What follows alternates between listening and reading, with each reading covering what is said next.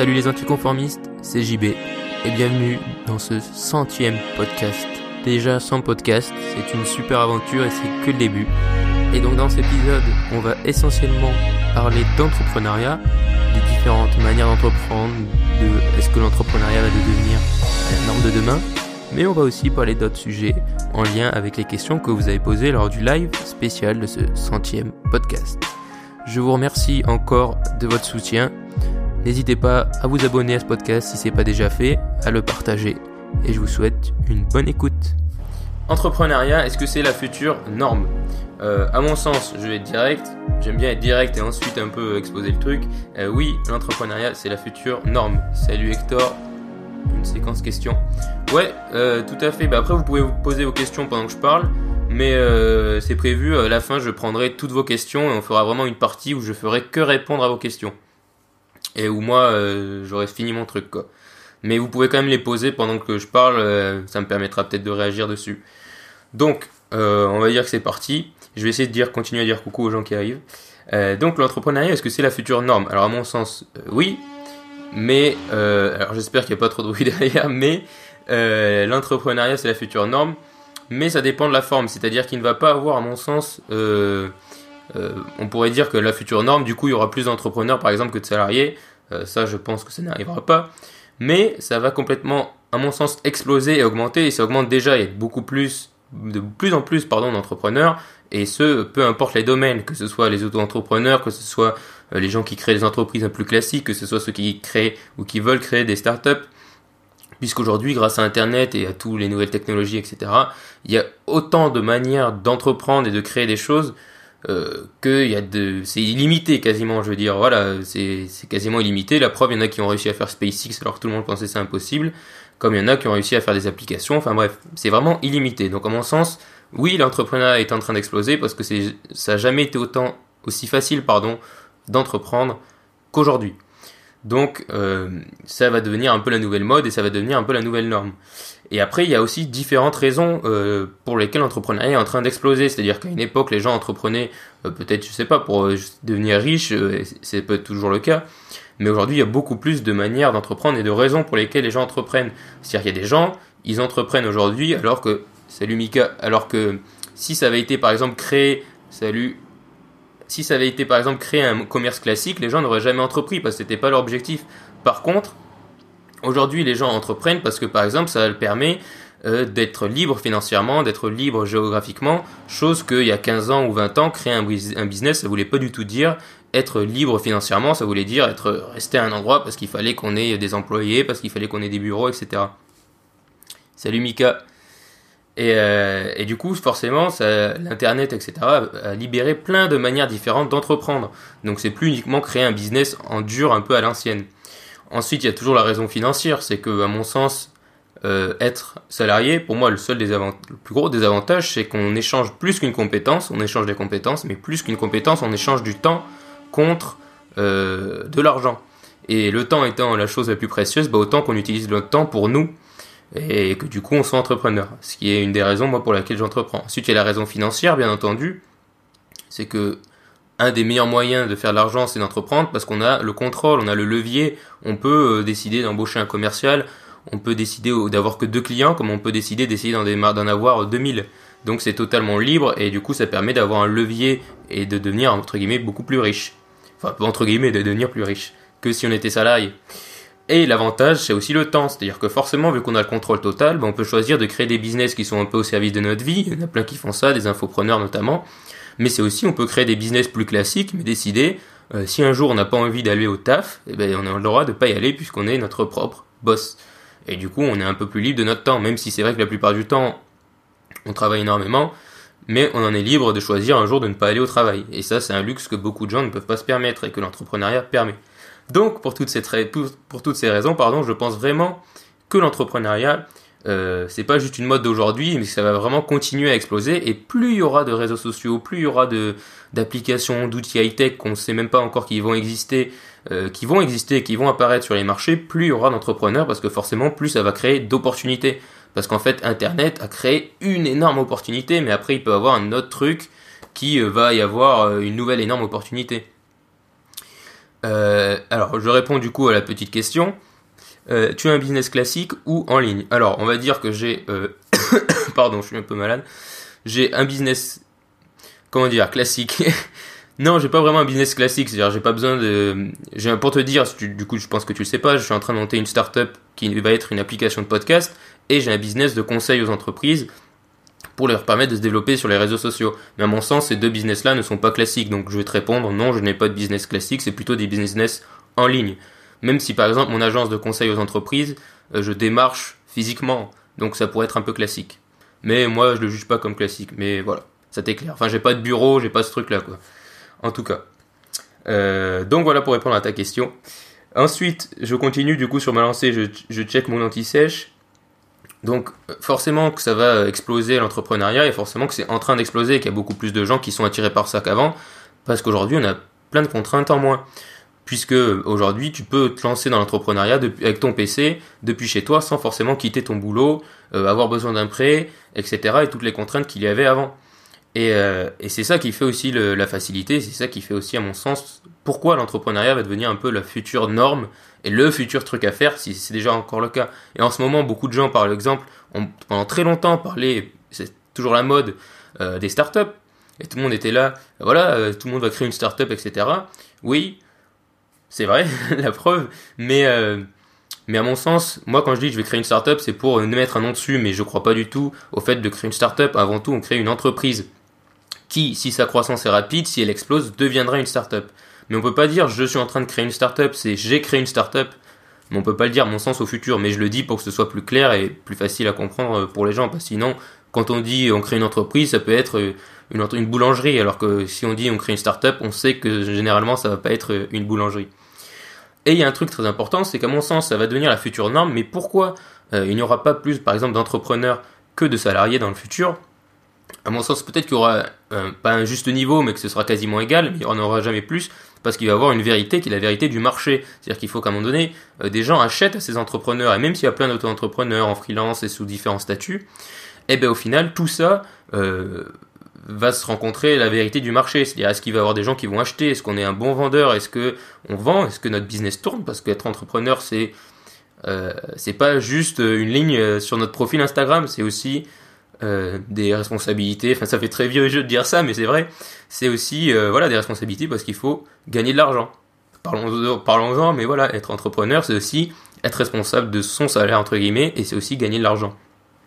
Et du coup, forcément, qu'il y a des gens qui vont lancer des trucs, et c'est toutes les startups. Par exemple, il y a plein de startups qui se cassent la gueule parce que l'idée peut être géniale, mais malheureusement, même si ton idée est géniale, il y a plein de startups qui ont des super produits ou super trucs, mais qui se cassent la gueule parce qu'ils ne peuvent pas faire de l'argent et l'argent reste le nerf de la guerre. Après, tu peux créer une association ou un truc caritatif, mais voilà, l'argent reste le nerf de la guerre. Facebook, tout ça, enfin voilà, maintenant les gens le savent avec tous les scandales qu'il y a eu, mais c'est pas des trucs, euh, c'est gratuit à utiliser, mais il faut bien faire de l'argent.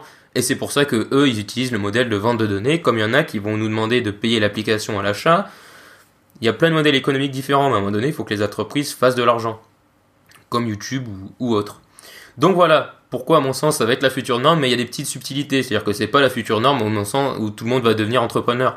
C'est il y aura sûrement une très grosse partie de la population, mais euh, mais ce sera pas la majorité de la population. Et pour faire la transition avec la partie suivante, si vous avez des questions sur cette partie, allez-y.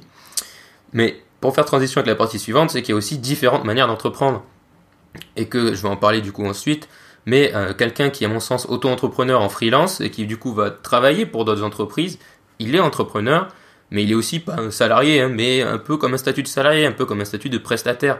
Donc ça, le, travailleur qui est en freelance a un statut et fait des choses différentes que le mec qui a une entreprise qui est au CAC 40 par exemple. Pourtant, ils sont tous les deux entrepreneurs. Donc du coup, pour faire la transition avec la partie, suivante, qui sont les différentes manières d'entreprendre. Il y a autant de manières d'entreprendre qu'il y a de personnes sur Terre.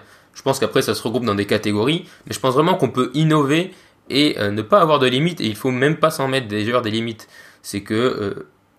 Euh, pardon. Oui, auto-entrepreneur.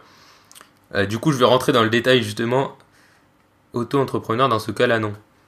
Bah, C'est-à-dire qu'en fait, je sais pas trop ce que tu veux dire par là, Angel Little, mais... alors, je reprends là-dessus, c'est que les freelances qui vont être par exemple auto-entrepreneurs vont fournir des services, euh, comme je sais pas du community management, ils vont faire des traductions, ce genre de choses. Ce sont des entrepreneurs, mais c'est juste qu'ils ont le statut d'auto-entrepreneur. Mais à mon sens, quelqu'un qui est euh, micro-entrepreneur, auto-entrepreneur ou tout ce qu'on veut, il est entrepreneur aussi puisqu'il a sa boîte, même si c'est entre guillemets lui sa boîte, et il vend ses services. C'est pas un salarié, il a pas un boss qui lui dit euh, tu vas faire ça aujourd'hui. Voilà pourquoi, à mon sens, il est, entrepreneur. Mais encore une fois, c'est une manière d'entreprendre, être freelance c'est avoir sa propre entreprise, c'est pas forcément avoir de salariés, c'est euh, faire ses propres prestations, etc. C'est avoir la valeur qui est vraiment sur soi. Salut. Et, euh, et c'est différent du gars qui va vouloir créer par exemple une euh, agence ou qui va vouloir avoir des salariés. Où là, ça va être encore une nouvelle manière d'entreprendre. Et chacun a son avantage et ses inconvénients. Forcément, un freelance ne fera jamais 100 milliards d'euros de chiffre d'affaires par an. Il va falloir à un moment donné comme le disent les requins et dans le business, il va falloir scaler, scaler, pardon. Et du coup multiplier et le rendre plus gros. Hop, salut. Alors, petite question, le système salarié, je suis d'accord, mais l'URSS, afin, pardon, l'URSAF, désolé. Oui, l'URSAF, euh, effectivement, il y a des charges. Euh, d'ailleurs, je vais en parler après. C'est très bien. Je note la partie administrative qui, à mon sens, importante puisque beaucoup de gens en parlent en France pour après. Du coup, je reviendrai sur l'URSSAF et compagnie après.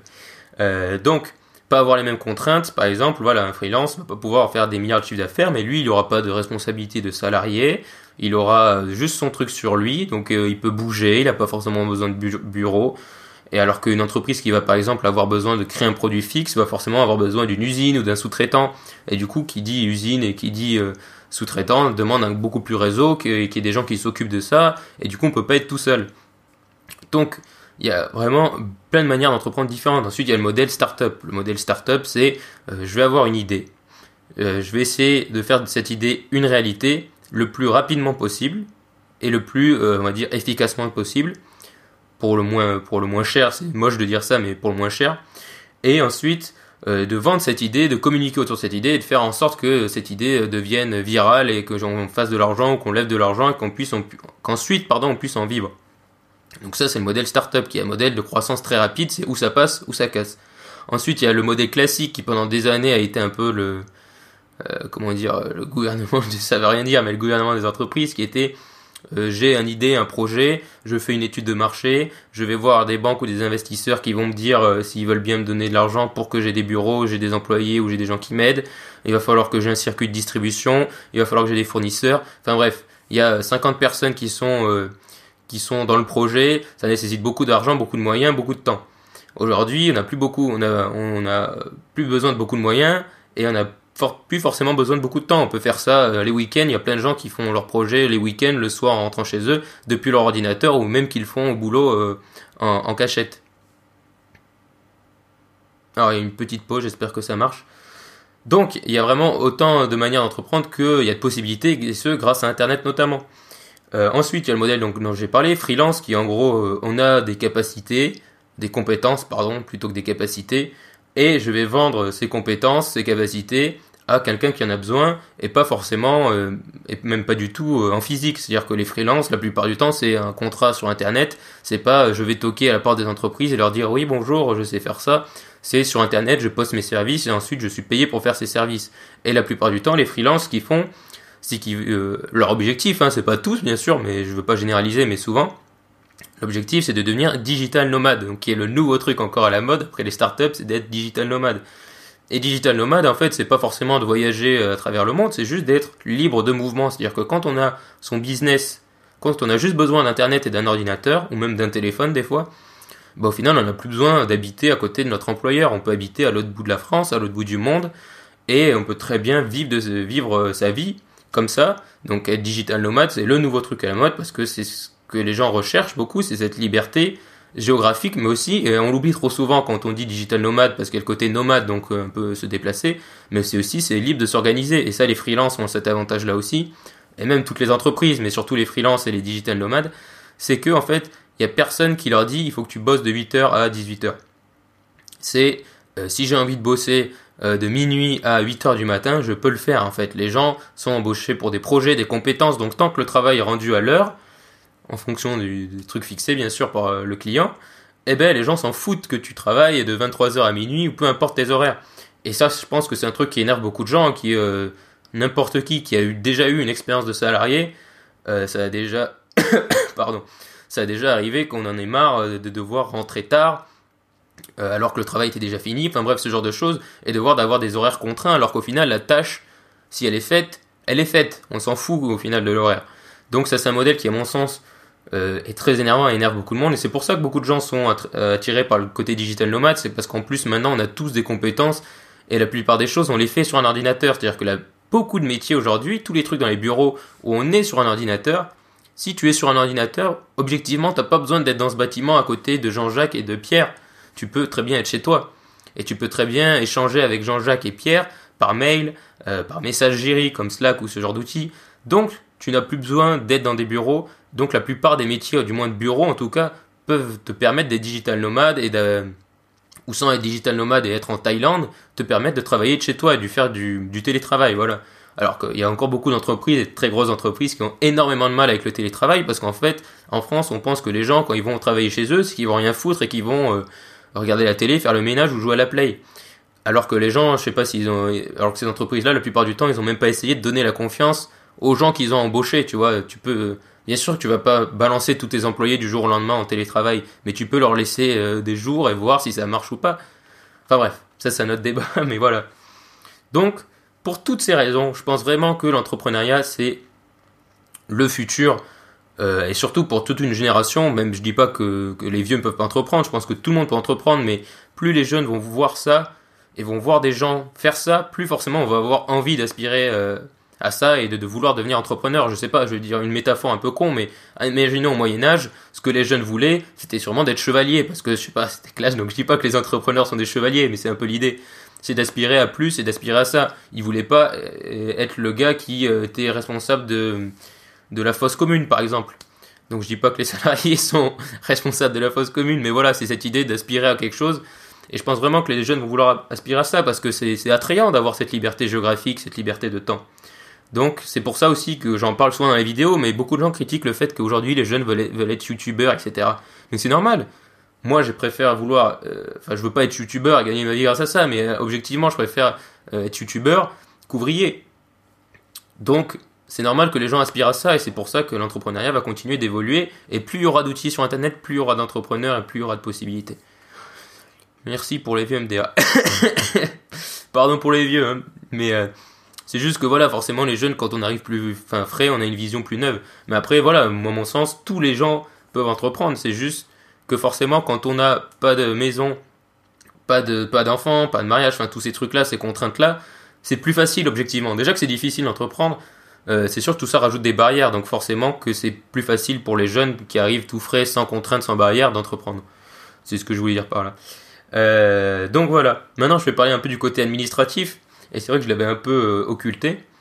Le côté administratif qui est du coup la grande, on va dire pas légende urbaine, mais le grand truc sur l'entrepreneuriat en France, est-ce que c'est vrai ou pas? Oui, il y a un côté administratif, on va dire lourd. Mais il faut aussi le relativiser, c'est-à-dire que le côté administratif pardon, est lourd, mais il faut aussi s'y consacrer et le faire, on va dire, si il est traité vite et qu'on y met vraiment du sien, normalement ça va assez vite. Mais après, c'est pas non plus une contrainte. Je veux dire, le côté administratif, c'est pas du tout une barrière. C'est pas euh, des milliards de, tonnes de papier pour euh, devenir entrepreneur. Devenir micro-entrepreneur, c'est vraiment extrêmement simple. Même si les sites sont hyper mal faits et tout ça, et je l'ai dit plein de fois, c'est pas forcément très bien. Mais en vrai, en une journée, euh, en une journée, même en une matinée, euh, on peut avoir déposé son statut d'entrepreneur, recevoir le, recevoir le papier, et c'est extrêmement simple. Donc tous les gens qui disent oh là là, administratif, l'administratif, c'est pas vraiment très compliqué. Après, bien sûr que quand tu veux passer sur création de société, associé, euh, quand il y a des contrats, qu'il y a des notaires, etc., là ça devient plus compliqué, mais parce que forcément il y a plus de couches. C'est-à-dire qu'il y a l'État, enfin il y a l'URSSAF, il y a par exemple un notaire, un avocat, il y a des contrats, il y a des trucs à signer, il faut que tout soit légal. Donc forcément, plus ça, euh, plus il y a de gens en jeu, plus ça va compliquer la chose. Mais en soi, le côté administratif n'est pas non plus euh, rebutant. Je veux dire, c'est pas euh, ah mon dieu, il m'a fallu un an avant que tous les papiers de mon entreprise soient euh, soient en règle. Je pense que si on s'y met vraiment, qu'on a un peu d'argent, objectivement, l'argent aide pour le côté administratif parce que tu peux concrètement payer des gens pour faire l'administratif pour toi. Mais mais voilà, ce côté-là peut vite être passé et c'est pas du tout une barrière insurmontable. Certes, c'est chiant, voilà, faut le dire. Mais comme tout, je veux dire, c'est comme quand il faut avoir sa mutuelle ou ce genre de truc. Donc c'est pas une barrière, c'est c'est voilà, c'est et puis dans les autres pays c'est le cas aussi. Hein, on idéalise beaucoup les Américains, mais faut pas croire que si tu veux, bien sûr que quand on voit les films américains sur la euh, story de de Mark Zuckerberg, de Steve Jobs, etc., ils te montrent pas la partie où il est allé euh, où il allait déposer ses contrats et où il allait signer les papiers pour déposer le nom de son entreprise. On te montre juste le moment où il a dit oh, si on appelait ça Apple ou Facebook parce que c'est cool. Mais ils ont eu aussi eu la partie administrative. C'est juste que forcément on va pas la montrer parce que c'est pas c'est pas du storytelling, enfin c'est pas cool de voir ça dans un film, mais ça existe aussi, ça existe partout et c'est lourd partout parce que forcément, qui dit entreprise euh, dit argent, dit euh, puis aujourd'hui voilà, il veut pas qu'il faut pas qu'il y ait d'argent au noir, enfin bref, il y a beaucoup de contraintes. Donc forcément, forcément c'est un peu lourd, mais c'est pas du tout une barrière, c'est pas du tout un truc insurmontable. Donc euh, voilà pour la partie administrative. Donc certes, c'est c'est pas le meilleur truc du monde, mais c'est pas insurmontable et si euh, si, on a un peu d'argent ou qu'on connaît des gens, c'est encore mieux, on peut se faire aider très facilement. Même si ça n'a pas été mon cas, mais je sais que beaucoup de gens l'ont fait. Euh, donc voilà, ça c'était pour, pour ça. Donc maintenant, si vous avez des questions sur tout ce que je viens de dire, n'hésitez pas, c'est maintenant ou jamais. Moi, je vais juste boire un petit d'eau, un petit verre d'eau pendant que vous envoyez vos questions.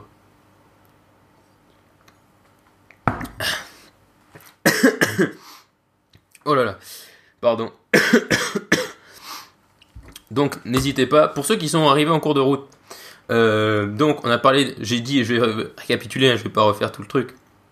Mais voilà, j'ai dit qu'en gros, oui, l'entrepreneuriat va être la future norme, parce que forcément, que pour beaucoup de raisons, c'est plus euh, attrayant pardon, d'être entrepreneur que euh, de vouloir être salarié dans un système plus classique. Le truc de Zuckerberg. Oui, donc je disais à propos de Zuckerberg que dans les films américains, euh, dans les films américains et toutes les biographies, etc., personne ne parle jamais euh, de côté administratif. Et beaucoup de gens disent oui, mais aux États-Unis, tu peux créer ton entreprise en deux jours.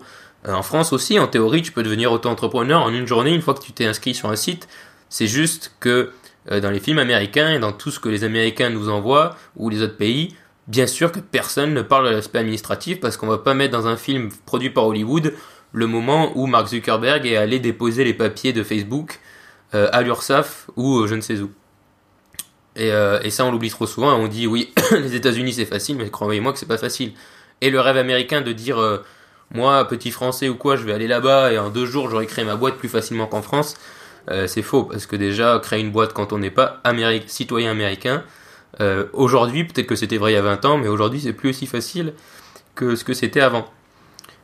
Donc, euh, donc voilà, je voulais un peu nuancer ça. Par contre, un truc important, enfin si vous avez envie de créer une boîte à l'étranger et pas en France, euh, je sais que le Canada euh, offre cette possibilité de donner un visa entrepreneur entre guillemets, c'est-à-dire que si, alors je sais pas sous quelles conditions, hein, mais j'ai vu passer des trucs puisque vu que j'étais allé, moi je reçois un peu les papiers d'immigration, ce genre de choses, qu'en gros quand tu veux créer une société là-bas, ben forcément ils t'aident en gros, ils te donnent un visa de 5 ans je crois pour que tu aies le temps bah, à ton entreprise de te développer, voilà, donc tu es légal quoi alors qu'aux États-Unis, je crois que c'est plus compliqué. Il faut avoir un visa business. Enfin bref. oui. Euh, donc Mika demande si je suis entrepreneur à plein temps. Oui, je suis entrepreneur à plein temps. Je ne suis plus salarié.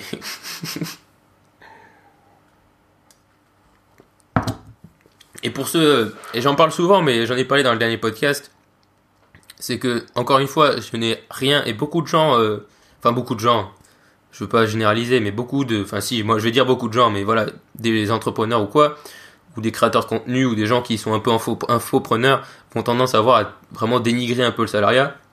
Moi je crois pas que le salariat est quelque chose de mauvais. Je pense qu'il peut y avoir des boîtes où tu peux être super heureux.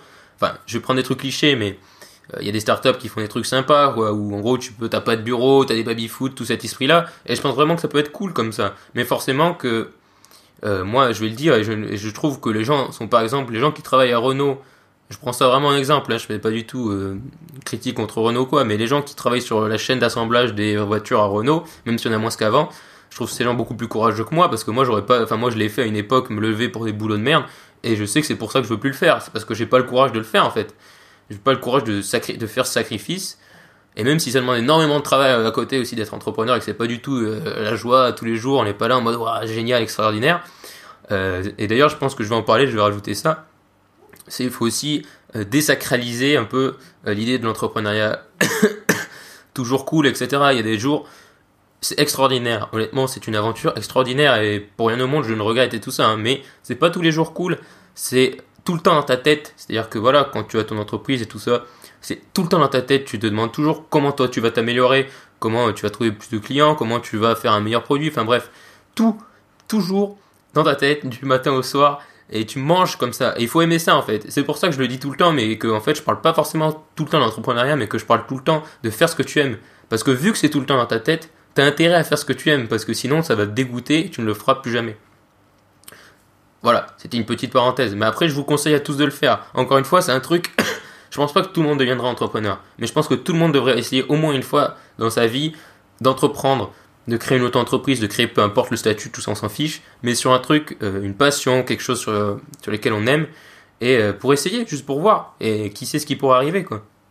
Alors, il y a beaucoup de gens n'ont pas les facultés des études et n'ont pas eu trop le choix d'être. Oui, je sais, et c'est ça qui est, euh, enfin pas qui est triste, mais forcément qu'il y a des gens qui ont de la chance entre guillemets, mais à mon sens, la chance, on va dire, de l'éducation, du milieu social, tout ça, ça joue, hein, bien sûr, mais c'est pas forcément une excuse. Je veux dire, il y a des gens qui ont réussi, qui étaient dans la merde euh, jusqu'au cou. Je vais prendre des exemples très concrets, les exemples que tout le monde connaît, mais des gens comme Oprah Winfrey, euh, quand tu es né, quand tu es né noir, noir américaine dans l'époque où euh, être noir américain c'était vraiment pas le cool et que tu es devenu une des femmes les plus influentes du monde, c'est la preuve qu'à un moment donné quand tu travailles comme une dingue et que tu as vraiment une vision, etc., tu peux y arriver. Il n'y a aucune excuse à mon sens qui est valable. Et après, beaucoup, bien sûr que le milieu social joue énormément et facilite les choses. Mais si tu veux vraiment t'en sortir, il n'y a aucune excuse qui va là. Après, je comprends totalement que parce que tu as vécu dans un milieu social ou parce que l'éducation t'a formaté, il y a plein de gens, euh, même des, enfin je peux te dire des conneries, mais voilà, des très riches qui euh, vont pas vouloir entreprendre et qui vont se contenter de peu, enfin de peu du salariat même s'ils sont pas heureux, parce que la question c'est d'être heureux. Moi je m'en fous que les gens soient entrepreneurs ou quoi, c'est juste d'être heureux parce qu'ils n'ont pas euh, eu ce déclic ou quoi. Alors que tout le monde peut l'avoir et que, à mon sens, il n'y a aucune excuse qui est valable. Même si je comprends et que bien sûr il y a des, facilités. Alors, et oui, souvent, c'est vrai. Alors, je lis, pardon, je n'ai pas lu. Souvent, ce n'est pas un choix, mais un devoir pour survivre. Mais à mon sens, et c'est pour ça que j'aime beaucoup Gary Vaynerchuk, euh, qui est donc un Américain, c'est que si euh, tu, survis grâce à ça, mais que tu veux vraiment changer, ben, il faut que tu sois prêt à euh, travailler encore plus. Par exemple, quand tu rentres le soir de l'usine, on va dire toujours le même exemple, que tu sois prêt à travailler sur ton projet, parce que l'objectif c'est que tu t'en sortes, c'est pas que tu passes 40 ans dans ce domaine-là. Alors, comment commencer ou essayer d'en être un entrepreneur? Bah, À mon sens, c'est, euh, comme j'ai dit d'ailleurs dans la dernière vidéo, c'est commencer par ce que tu aimes. C'est le truc le plus bateau, mais qu'est-ce que tu aimes en ce moment? Même si ou si tu as déjà une idée, hein, après tu peux avoir des idées, si des fois ça t'est arrivé, les bonnes idées, c'est les idées où tu te dis putain ça ça marche pas bien, ou euh, s'il y avait ça, ma vie serait meilleure, ce genre de petits trucs. tu peux les noter et ça te donne des idées sur, sur lesquelles entreprendre. Ensuite, si tu as des passions, des trucs vraiment forts auxquels tu tiens, euh, ben voilà, faut créer euh, créer du contenu autour de ça, créer ta soit auto-entrepreneur, essaye de vendre des choses en lien avec ça. Si tu as des idées de produits, euh, moi le truc que je respecte le plus, c'est les gens qui sont inventeurs. Moi j'aurais tellement kiffé être inventeur et avoir les gens qui sont bricoleurs qui vont vous créer des trucs de fou. Donc essayez de trouver si tu as déjà des compétences, bien sûr. Moi j'ai envie de commencer à chaque fois par qu'est-ce que tu aimes faire? Peu importe le sujet, qu'est-ce que tu aimes faire? Essaye d'entreprendre là-dessus. Et si tu vois que t'aimes plus le faire, arrête, parce que ça veut dire que ça va te dégoûter de cette passion. Je prends le même exemple, mais moi j'aime beaucoup l'histoire. Et euh, j'ai pas entrepris sur l'histoire parce que je sais que j'aime pas ça au point d'entreprendre et de créer un truc là-dessus. Puis j'avais pas d'idée aussi. Mais voilà. Donc commence par ce que tu aimes faire. Essaye de regarder sur internet. Enfin voilà, je sais pas si par exemple tu es passionné, on va faire les trucs classiques. Mais euh, les trucs classiques, c'est si tu es passionné de musique et que tu es le meilleur joueur de guitare du monde, que tu es le Jimi Hendrix de la guitare du monde, ben fais des vidéos de YouTube où tu joues de la guitare et vends des formations ou tu apprends aux gens à faire des guitares, ou alors crée une nouvelle guitare, ou voilà, entreprends en lien avec ça. Mais commence par ce que tu aimes, ensuite note-toi des idées, des trucs euh, qui peuvent être en, lien avec ce sujet-là, pardon, et, euh, et lance-toi, et crée du contenu. Moi, le, conseil que je, demande, que je donnerais à tout le monde aujourd'hui, c'est de créer du contenu. C'est en lien avec ta passion, et du coup, peut-être en lien avec ton, ou en lien avec ton entreprise si tu en as déjà une, ou que tu es en train d'en développer une. Mais surtout, ne pas faire ça dans un coin, et euh, c'est vraiment créer du contenu de A à Z, c'est-à-dire que même si le jour 1 tu n'as rien, T'as pas de produit, t'as rien, lance-toi. Comme ça, au moins des gens t'auront déjà découvert. Moi, mon objectif, c'est pas du tout de vivre de mon contenu, mais il y en a plein qui euh, le font et qui peut-être le font trop tard parce que parce que ils commencent à faire leur contenu trop tard, mais du coup, leurs produits, maintenant, ils ont passé dépensé trop de temps ou trop d'argent, du coup, c'est trop tard et ils peuvent plus euh, et ils peuvent plus, euh, ils peuvent pas en vivre. Alors que si tu communiques très tôt sur ce qui te passionne, ben les gens vont te suivre pour cette passion. Et si ton entreprise est en lien avec cette passion et que tu veux leur vendre un produit en lien avec cette passion, ben parce que tu as déjà ces gens qui te suivent, tu peux le faire. Mais encore une fois, je pense qu'aussi les deux sont possibles. Tu peux créer du contenu en lien avec ça sans vouloir en vendre. Par exemple, moi je crée beaucoup de contenu, mais je ne veux rien vendre en lien avec ça. Donc c'est à toi de voir. Commence par ce que tu aimes, note-toi des idées et, euh, lance-toi. Mais d'ailleurs, si tu as des idées là, euh, tu peux les écrire dans le chat. Hein. De toute façon, personne va, va te les piquer. Hein. Un truc important aussi, alors je pense que nous, on est moins touchés que ça, mais beaucoup de gens, quand on commence à parler d'entrepreneuriat ou d'idées ou machin, les gens disent mais t'as pas peur qu'on te pique l'idée. Euh, important, très important. Personne ne te piquera l'idée. Il y a vraiment une chance sur un milliard que quelqu'un te pique l'idée parce que déjà, les idées, tout le monde les a déjà eues. Regarde, une idée, on va dire une idée, euh, une feuille de papier devrait être blanche. C'est complètement con, mais voilà. Cette idée-là, elles sont toutes blanches, hein, mais dans un monde où elles seraient noires. Alors, cette idée-là, on va dire qu'un milliard de personnes l'ont eue. Sur ces un milliard de personnes, il y en a peut-être 10 qui vont vraiment faire des actions dessus pour rendre la feuille de papier blanche. Donc, il y en a d'autres dans le monde qui l'ont fait, et sur ces 10 personnes, les 10 vont le faire différemment. C'est-à-dire qu'il y en a un, il va peut-être mettre de la peinture blanche, il y en a un, il va peut-être essayer de trouver du papier qui est à la base blanc, enfin bref, tu vois l'idée. Donc, faut pas vraiment, faut vraiment pas avoir peur de trouver des idées, et en plus, des fois, en partageant tes idées, des gens vont apporter, vont dire, ah, c'est bien, mais si tu faisais comme ça, peut-être que ça marcherait mieux, et dans ton cerveau, ça va peut-être faire un déclic, et, euh, et comme un diamant qu'on polie, quand plus il y a de gens qui t'aident et qui participent et qui échangent, plus le diamant sera beau et, euh, et brillant, et plus il vaudra cher. Donc voilà, faut pas hésiter à en partager. Euh, et faut pas aussi hésiter à avoir des idées de merde. Très important. Parce que tout le monde a des, tout le monde a des idées de merde il faut pas hésiter à les noter, à essayer de faire des trucs et à assumer, c'est pas grave. Hein. Il y, a, aucune idée de merde n'a tué jamais personne, à part euh, peut-être de se mettre, euh, voilà, de, se jeter d'une falaise, ça c'est d'accord, mais quand je parle d'idées en, lien avec l'entrepreneuriat, donc faut vraiment pas avoir de, culpabilité ou quoi, de sentiment de peur ou peu importe avec des idées de merde, il faut juste se lancer, faire des trucs. Et des fois, en plus, beaucoup de gens vont peut-être juger que ton idée sera une idée de merde alors que ton idée ce sera du génie. Snapchat, quand les mecs sont allés voir les premiers investisseurs, ils leur ont dit mais il n'y a aucun intérêt à votre application, ça ne vaut rien. Aujourd'hui, ça vaut euh, je sais pas combien de milliards. Donc voilà, il faut jamais aussi, il faut pas trop euh, non plus prendre en compte la vie des gens, mais il y a des gens euh, qui vont objectivement te donner de bonnes idées quoi. Salut Loïc, et qui vont aussi t'aider à les peaufiner. Par exemple, un professionnel, si ton idée c'est de faire une application, un professionnel qui a fait déjà 2000 applications, il va sûrement te donner de bons conseils. Même s'il faut toujours relativiser, mais il va sûrement te donner de bons conseils. Par contre, ta grand-mère, euh, peut-être que c'est sûr que ses conseils valent un peu moins cher euh, parce qu'elle ne sait pas développer une application. Donc voilà, il faut savoir aussi euh, filtrer les niveaux. Donc n'hésitez pas si vous avez des questions parce que moi j'ai fini mon truc.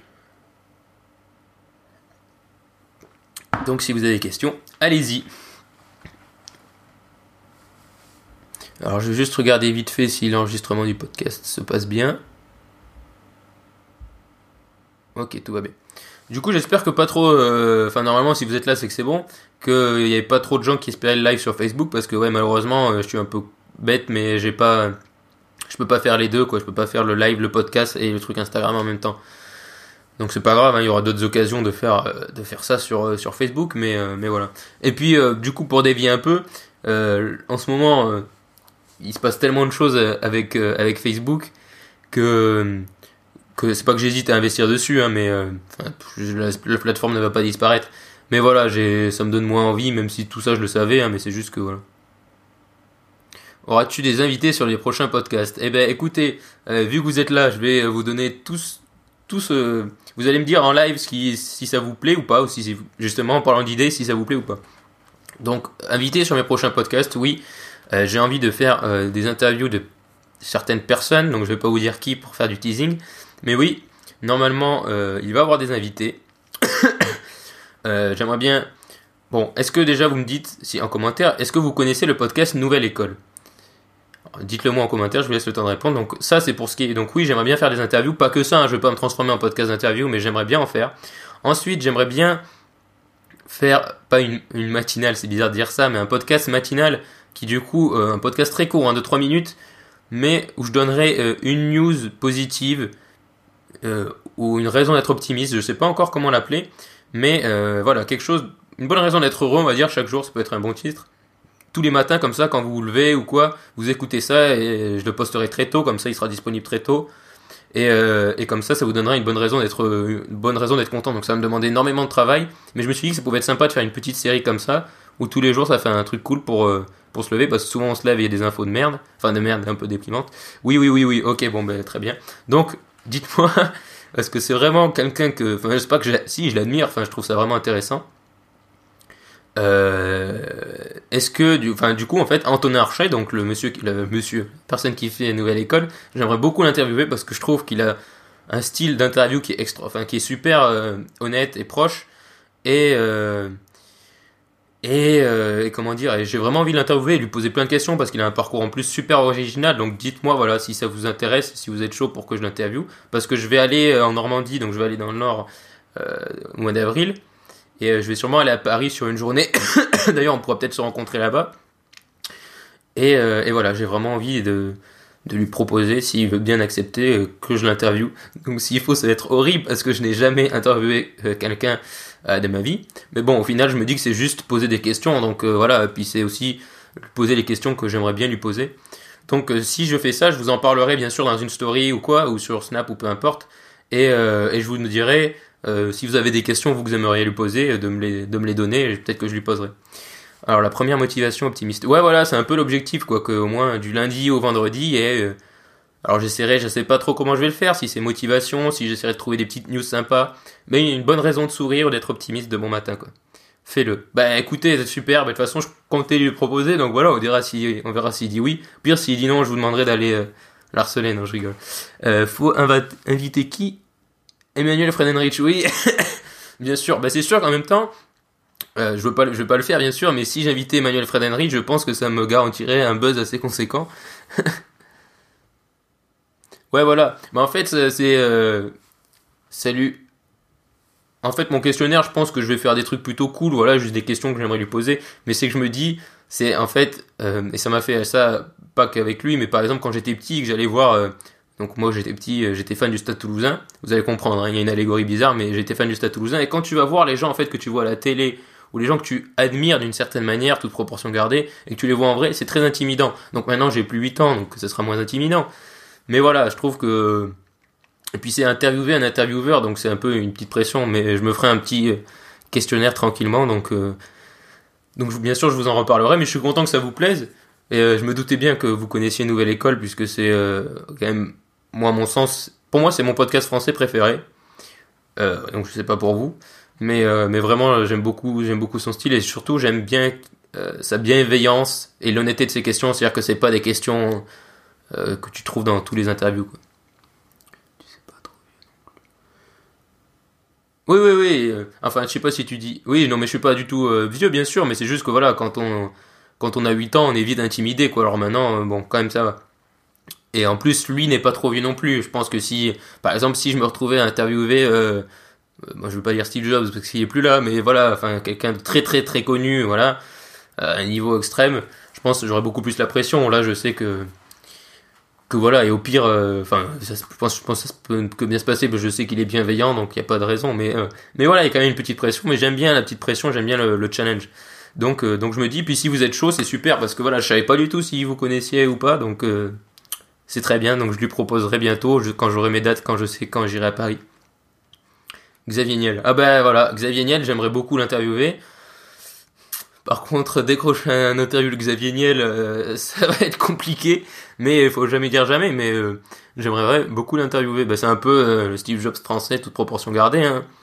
Donc, donc lui aussi, j'aimerais beaucoup l'interviewer. Après, il y a des gens aussi que j'ai interviewés qui seront pas enfin que vous connaîtrez peut-être pas, qui est sûrement pas des gens qui, par exemple, euh, moi j'ai une entreprise, enfin vous verrez sûrement, je veux pas spoiler, mais voilà, une dame qui a créé une entreprise hyper, enfin originale.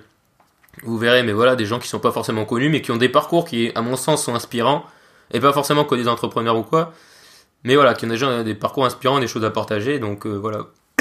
mais ouais, Xavier Niel était, il est dans ma liste. Ça sera fun. Bah, je m'en doute pas que ça sera fun. Je pense vraiment que ça va être cool. Donc, euh, donc voilà, écoutez, je vous tiendrai au courant. Donc voilà, après donc ce centième podcast qui sera disponible demain, euh, je vais faire donc je vais essayer donc de faire ce petit format court tous les matins, au moins pendant une semaine et voir ce que ça donne, si ça plaît aux gens ou pas. J'en ferai 5 donc. Et ensuite, euh, ces interviews et un peu des podcasts euh, comme ce que je faisais avant. Mais voilà, forcément, quand je suis arrivé au centième podcast, je veux pas dire que j'ai tout vu, hein, tout fait, bien sûr, mais il y a un petit truc, une petite routine.